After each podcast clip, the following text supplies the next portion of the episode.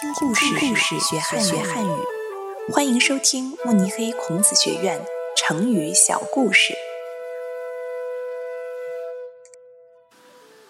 精卫填海。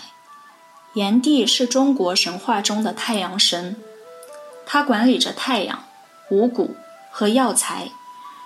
太阳神炎帝有一个可爱的女儿，名叫女娃。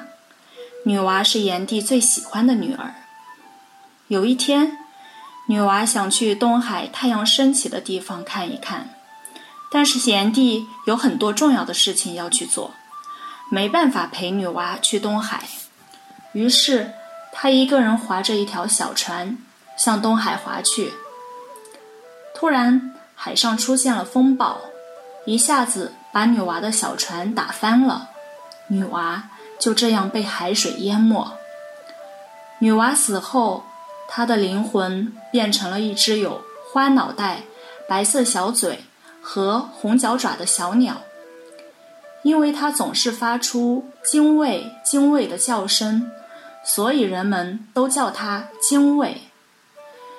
精卫非常痛恨无情的大海夺走了他的生命，所以他决定报仇。于是他不停地从山上叼着小石子。或者小树枝，飞到东海，把石子和树枝扔进海里，想把大海填平。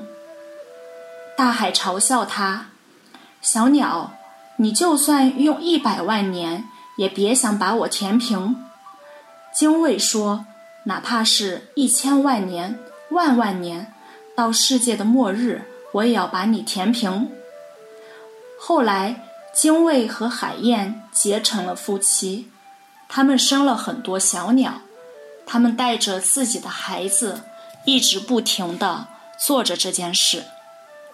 我们用精卫填海，表示一个人意志坚决，不肯放弃。